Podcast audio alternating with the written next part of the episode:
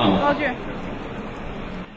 我今天给各位想分享一下关于体验的话题。前两天我刚刚从台湾回来，因为受到对岸特别重视文学教育的感染，所以回来这几天我在看台湾散文八大家的作品，其中读到了张晓峰女士一些文章，她其中有一个是关于教育她女儿的，在她女儿小的时候，她也是望子成龙，所以在她很小的很小的时候，她就想教女儿要有一个方位感，要分清前后，还要弄清楚左右。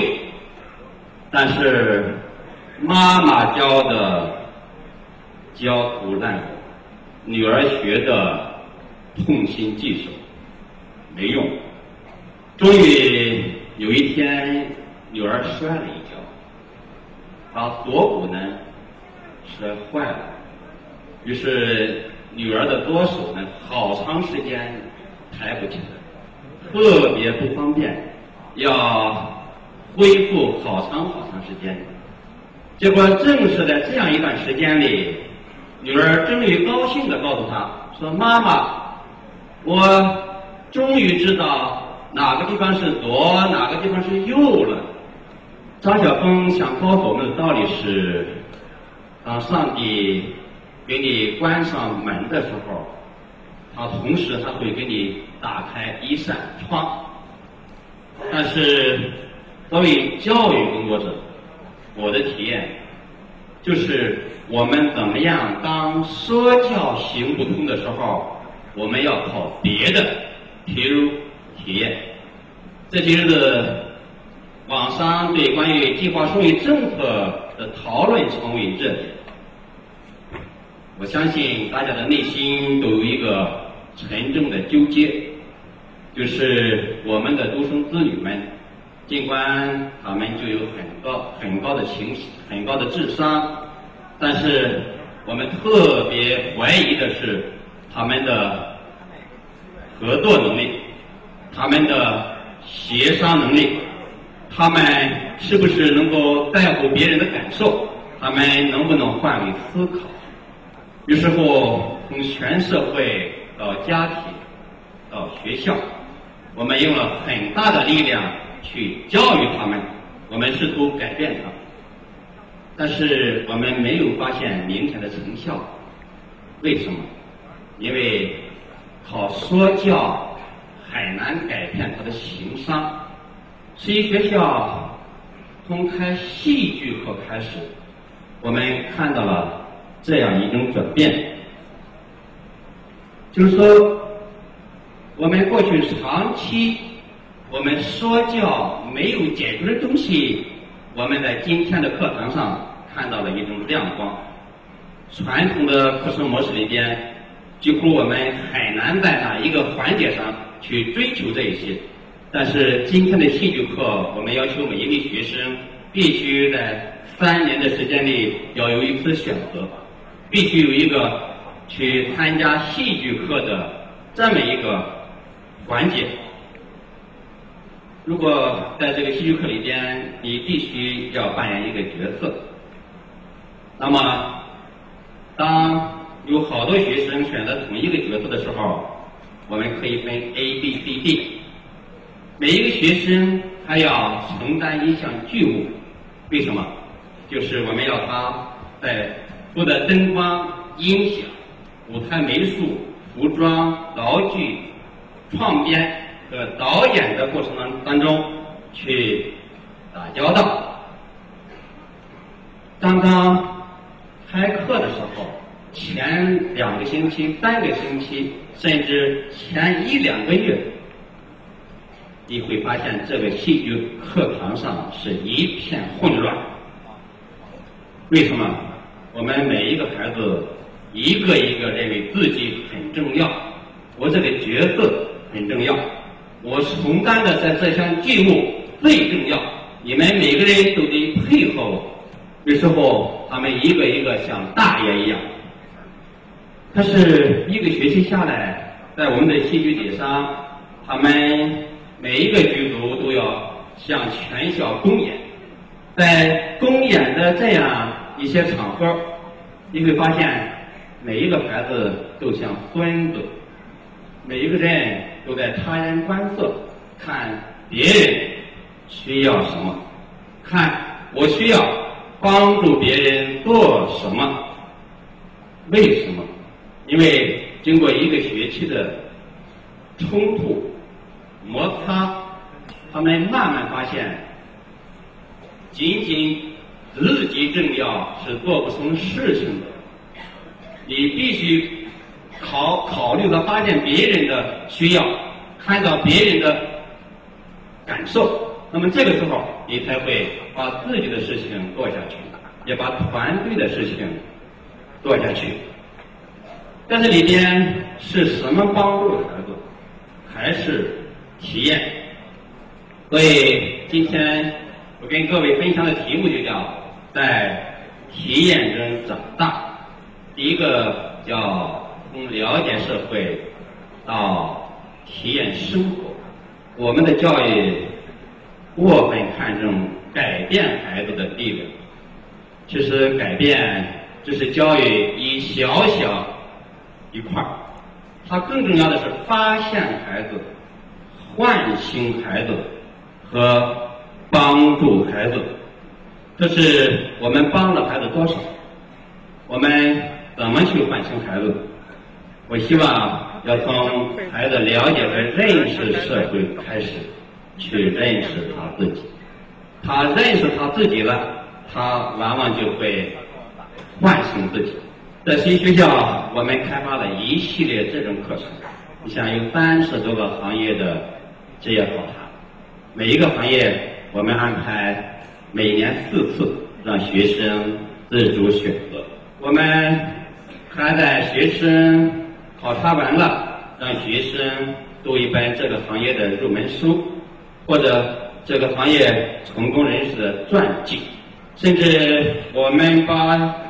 今年的六十年校庆也做成了校友课程，因为我对目前我们国家这种请高官、傍大款的豪华式的校庆非常忧虑。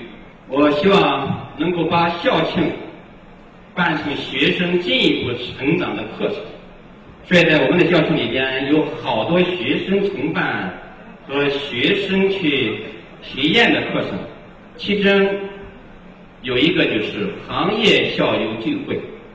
六十年的校友们按不同行业自己选报到不同的平台上，他们从梅花汤汤到青春花季，他们之间去交往去接触。那么这样一些活动看上去既不轰轰烈烈，也不特别壮观。但是可能其中某一句话、某一个细节会拨动学生的心弦，我想这就够了。我们还有一个叫游学课程，就是说我们出征三年的时间里，有四个星期学生是在社会上游学的。我们这个学期的游学课程昨天刚刚结束，就是说我们把生物。地理、历史和思想品德当中，我们认为在课堂上不好实现的内容拿出来，放到社会上去，让他去体体验。那么这样呢，孩子们就换了一种学习方式。这些我们正要的是帮助孩子去认识社会、了解社会，但是我们还希望叫孩子去体验生活，包括。我们好多经营性的活动，在校园里，我们也面向学生招标，包括我们的两个电影院也由学生来经管。在十一学校校园里贴着好多海报，那大部分都是这个学生广告公司他们来客户来做的。他们像一个真的公司一样在运营自己。这是新学校每一个学期颁奖典礼的一个现场之一。在这个颁奖典礼的前排，除了多着学校的老师有颁奖任务之外，还有一些学生。你看，其中箭头指的这一位，就是我们广告公司的那个咖啡乐人咖啡厅的董事长。那么他在学校里通过办咖啡厅，用他的盈利来设立一个乐人奖学金。来奖励有社会责任感的，并且做了好多公益行动的学生。当然了，从今年呢，他把这个奖学金授奖的范围扩大到全市的中学生。但是这个董事长也得去自己磨咖啡，他没有多少兵，他要节约工资。那么，这是我们聘银行行长的一个海报。在一零年的时候，因为我们有五个学生书店面向学生投标，结果其中有一组学生竞标成功之后去找我，希望向我向学校来借一些启动资金。我知道我不能借给他，为什么？因为那样对他来说，这个公司办的就太容易了，但是我又怕伤了他的自尊心。所以我就从稿费里借给他四百，但是你必须写清楚归还我的时间。结果这事儿叫媒体呢给捅出去了，这样全校的学生好多学生就敲我的办公室要找我借钱了，特别是一些初中学生，他们感觉到借钱是很好玩的事儿，这不好办。第一，我没有那么多钱借；第二，我借出去没法管理。于是乎，我就想了一个办法，我从稿费里拿出两万块，然后成立两家银行，让学生来竞标，产生两家银行的行长。这是竞标的现场。最后呢，有两家公司中标，他们分别成立了一个叫圆梦银行，一个叫十亿银行的经营组织。你看他们的。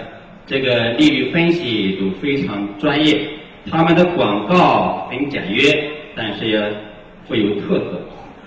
经营了一段时间，突然有一天，这个圆梦银行的两个行长们去找我，说是他们遇到麻烦了。为什么？因为另一家银行，他们正在和他们争抢一个特别有潜力的一家公司，叫小木屋文化用品商店。这个而且打出的旗号是零利率，所以他找我商量怎么办？我说你们想办法。于是乎，他们就主动的找到了那家另一家银行的行长，他们进行谈判和磋商。于是呢，就形成了十一学校内部银行经营的规则。我想大概就像今天的银监会，当我们的学生这样来处理问题。这样来想事情的时候，我们感觉到他们已经开始从自理生活到自牧生活的一个进入，这是特别我们希望看到的一件事儿。再一个题目叫从苦口婆心到创设情境。我在台湾的期间，有一位官员。向我介绍一位台面的台湾的名校长，他这样向我介绍他，他说这个校长可用心了，可敬业了，可了不起了。他三年的时间，每一个周都要给学生讲一幅画，而且他这个稿子都是自己写，来教育他的学生。我没有。正面回应他，因为我有点担心他的学生。昨天学生电视台的几个学生去找到我，他们希望发起一个小事儿运动，希望每一个学生都要从小事做起。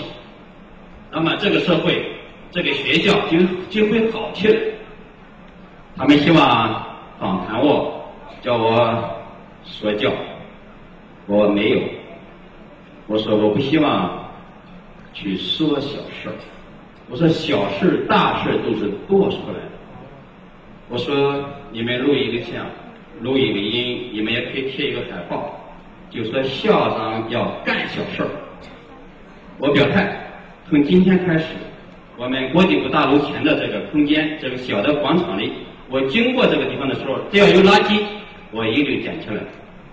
你们这五位同学，今天我希望你们也自己认领一件小事儿。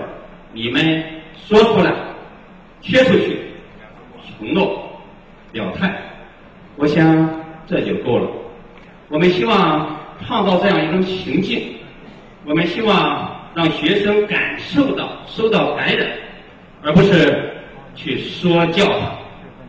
我们有好多活动很便宜，有些专家说叫低成本推进素质教育，我同意这个说法。其中有一个活动叫校园泼水节，每年的六月中下和七月上旬的时候，我们在操场上摆一些塑料水箱，然后注入自来水，晒上两个小时时间，然后就可以分年级举行泼水节了。这是叫学生很高兴、很快乐的一个课程，但是在学校里。仅仅快乐是不够的，所以你看，尽管他们很开心，这男生够狠的，但是女生也挺狠。这是第一次举办泼水节的开泼仪式，这是台下的学生，台上呢是我端上一盆水去泼这些学生，我把这盆水的定义定义为幸运之水。泼到水，水就会很幸运。但是即使这样，他们还有点半信半疑。但是他们这个样子，顶着脸盆啊，披着雨衣，那我是不干的。他必须给我卸掉。为什么？我想告诉学生，你们不是来参加泼水节吗？你们还想干着回去吗？你们泼水节结束了，你们还想衣冠楚楚的活在教室里吗？你们走到这个社会上也是一样，来到这这个社会上，你就不要怕水，你就不要怕风雨雪霜、酸甜苦辣。我去年曾经收到一个短信，这个短信告诉我们，既然我们来到这个世界上，我们就从来没想过要活着回去。这个，谢谢，谢谢，谢谢。所以我希望我们的孩子们来到社会，去闯这个人生，就不要怕人生的坎坷。那么，在这个泼水节里，我是率先被泼死的。为什么？因为你当泼向学生的时候，实际上这个水的压力太小了，但台下的水枪。压力很大，其实水还没到学生身上，我就先死了。而且我无论从哪个台阶，从哪一边往下走的时候，两边全都排满了端着水的学生，每一个孩子都想泼一把校长，回家好有一个交代。但是这带给我的是什么呢？带给我的是雄心壮志。我既然死了。我什么都不怕了，所以我泼的人最多最狠，而且我特别把那些躲躲闪闪的、半干不死的老师，挑这样的学生、挑这样的老师作为对象。所以我想告诉学生一个道理，就是只有你不怕死的时候，你才能赢了。只有敢把皇帝、敢把这个射得一身剐的时候。皇帝也敢把他拿下，人生必须学会有所放弃，你才能获取更多。在泼水节的前前后后，好多学生都在研究工具，因为他们太重视工具的重要性，但是非常遗憾，像这样一些工具看上去漂亮，在远处是吧？它确实能发挥作用，但是一到巷战，特别是肉搏战的时候，它就没用了。管用的是什么呢？管用的还是脸盆这个看上去并不好看，花钱并不多。我们习以为常的工具，恰恰成了最适合的工具，而且中号脸盆最管用。我想告诉我们的学生一个什么道理？适合的才是最好的，而且每一个孩子，你都必须找到一个你未来人生谋生的工具。这个工具不一定是现在热门的，不一定是你的家长、你的朋友看好的，但它适合你。所以它才特别重要，但是我们也反对有些学生当没有选择合适的工具，就采取恶意的方式，违反规则的把他的班主任抬到水箱里去的做法，这是我们也明令禁止的一件事儿。这张照片是去年开学第一课，教育部和央视做的开学第一课用的一个照片。这是学生们的策划的跑。一个学生在前面骗我说：“校长，你看前面是什么？”后边两个学生的水呢就上来了。我很享受这个过程。为什么？因为学生当你当学生和你构成这样一种关系的时候，教育就没有了提防，没有提防的教育才变得真实。但是我更想告诉学生的是什么？就是当我们的公众人物出现在任何一个场合的时候，你要做好准备。我们都知道，像周老师、像李老师，好多专家，他们好多时候是有好多掌声和鲜花的，但是一定要注意，他有些时候也会受到一些诽谤、攻击，甚至诬陷。在十一学校。校长就是知名人物了，在这个校园里，他就算一个公众人物了，所以我必须承受这一切。但是各位学生，我们作为十一学校，我们希望我们的学生未来都成为各行各业的领军人物，而领军人物往往就比较容易成为公众人物。而公众人物，你准备好了吗？你仅仅享受鲜花吗？没有。你必须做好承受那些别的诽谤攻击和危险的准备，这样健康的、稳定的心态才会帮助你。当然了，我们在我们所有的课程里边，我们还在想着另一件事情，就是我们怎么使教育变得更加真实。真实的教育什么样子，我们没有看到，但是我们知道，一个老师。一位校长要赢得学生的尊重，并不困难，因为你的地位就决定了你可以赢得这些东西。但是你要叫我们的学生喜欢你，对不起，你必须平等。没有平等的校园里，学生是不会喜欢你的。而学生不喜欢你的时候，他对你的教育是有所保留的。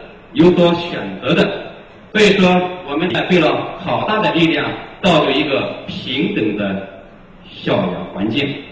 比如说，还是说泼水节，开始的时候我们的效果并不尽如人意。因为什么？因为我们好多老师，特别是一些老教师，他们很难放下身段。他们一见泼起来了，他们就溜了。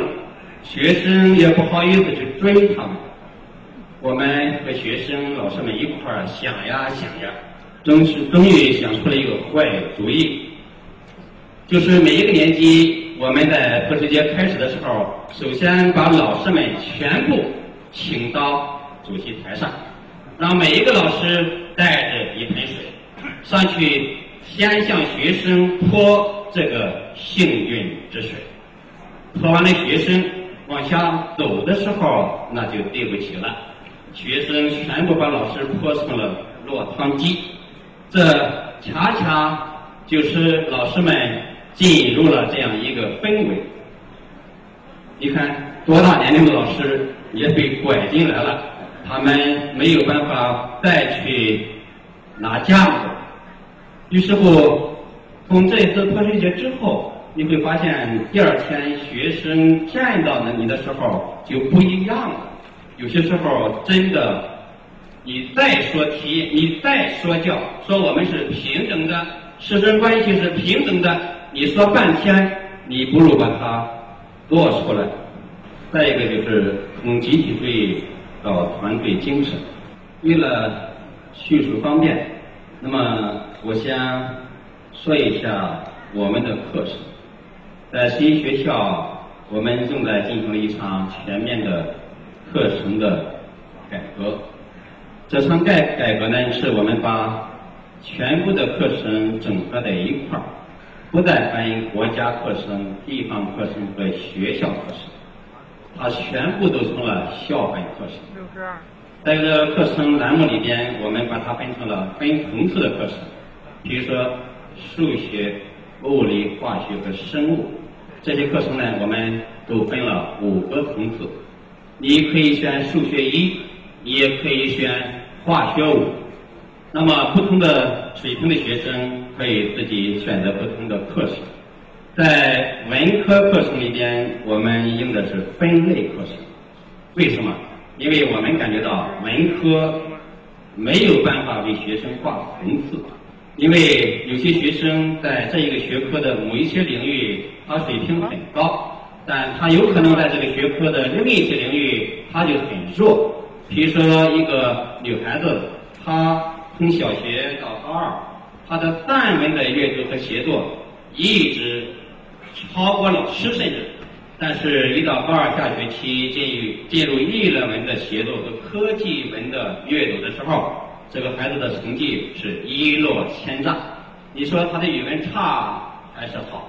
所以我们的文科没有按照分层的设计，而是把它变成了除了一个基本的语文、基本的英语之外，我们设了提升援助类的课程。和提升力的课程，某一些模块你确实是中下，我们援助你，然后你去参加这些课程的选择。有些学生在某一些领域特别棒，他想去享受疑问，那么我们也为这些学生提供了这样一种选择。当然了，我们还有综合类的课程。那么特别像艺术，过去我们感觉到把音乐和美术分开，确实是在。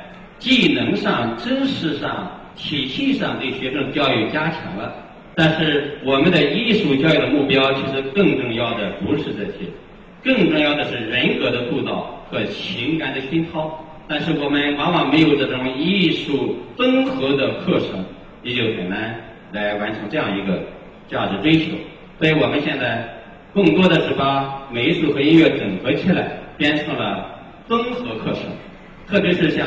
戏剧课，那么这样一些课程呢，就起到了非常重要的帮助我们实现课程目标的一个重要的载体。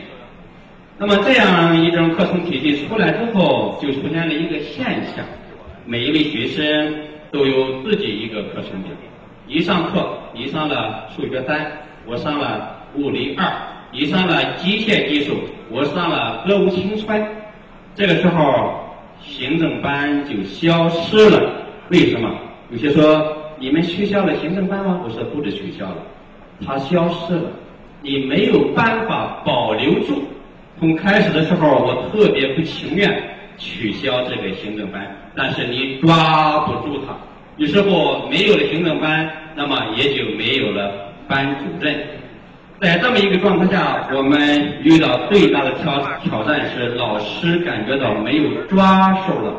过去不管有什么问题，招班主任，只要这个管理细胞存在，我们就不会出问题。但是今天不管发生了什么，没有这个班了，没有这个班主任了，你怎么管理？所以我们就研究了一系列新的措施。我们也要把它保留好这样一种学生相对自由的状态。它带来一个最大的一个叫我们欣慰的是，我们老师开始从警察队伍退役。过去当我是班主任又是老师的时候，学生一切都会听我的，因为涉及我的行政力量。但是今天有可能不听了，为什么？因为你没有行政的权利了。那么这个时候，当你不是警察的时候，教育反而变得纯粹。过去你教育他的时候，他说你不就是为你这个班吗？甚至个别学生更加老道，甚至说你不就是为你的班主任补贴吗？但是今天没有这个东西了，教育和这些功利的东西都没有关系，教育就变得更加纯粹。第二个就是管理过管理过度，第二就是教育和教学过去长期分家，那么今天慢慢有点融合。过去在我们教学过程当中，我是一个任课老师。你给我没有完成作业，我把这个学生就交给班主任了。今天你不能交给班主任，你必须解决他的心理问题、情感问题，他的教育问题你必须来解决。第三一个，教育难度大大增加，变得富有挑战。为什么？因为昨天呃不是昨天大前天，一个老师找我说是。整整一个下午的时间和学生谈，和和一位学生谈了接近三个小时话。我说怎么样？他说没结果，这个学生不通，没说服他。我说过去你遇到过这种情况吗？他说我做了二十二年班主任了，每一个学生谈话不需要十五分钟他就通了。我说你认为那真实吗？他说今天看起来不真实，学生通了。这是迫于我班主任的权威。当今天你不是班主任，你没有行政力量的时候，教育必须靠机制，教育必须靠智慧，教育必须学会耐心等待。他告诉我，我们又有了，明天继续谈话。我说很好。那么第四一个。在这样一个没有班集体的教学组织方式下，学生最大的纠结就找不到家的感觉。过去他们太依赖那个班集体了，我们的老师有时候要用很长很长的时间，用半年时间，用一年的时间打造起一个特别有凝聚力的班集体。可是如果我们要踩断它，那又很困难。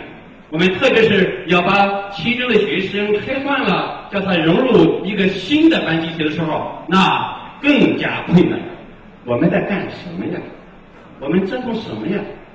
正像现在我们看到有些老同志，他七十岁了，他孩子的就业问题，他还要找单位、找领导来解决。为什么？他始终只靠一个集体。他认为他就永远属于这个集体，没有别的定位。我特别害怕，当一个人只会扮演一种角色的时候，那这个社会很麻烦。我听到一个有点调侃的笑话，后来听说还不完全是笑话，就是一个老领导退休退退下来了，在家里一到八点钟就要夹着夹着提包去上班，结果一开门呢又回来了。知道自己退下来了，但是在家里他就烦躁，就发怒，就在家里没法和这个家庭过日子。他妻子、他爱人很痛苦，于是呢就找了一个高人支招。这个高人呢给他想了一个馊主意，说你每天你都打出一个文件月办单，然后写一个请示，说今天中午是讨芹菜呢。他是炖茄子呢，请领导阅视。哎，他说，哎，一下子好一点了。我不知道这个笑话是不是真的，但是有一个事是真的。我在高里当教育主任的时候，曾经担任了两个班的，一个班的助理班主任，是他们孩子正在初二。这个班有一个特别乖巧的班长，是班主任老师。非常棒的助手，他把老师弄得非常好。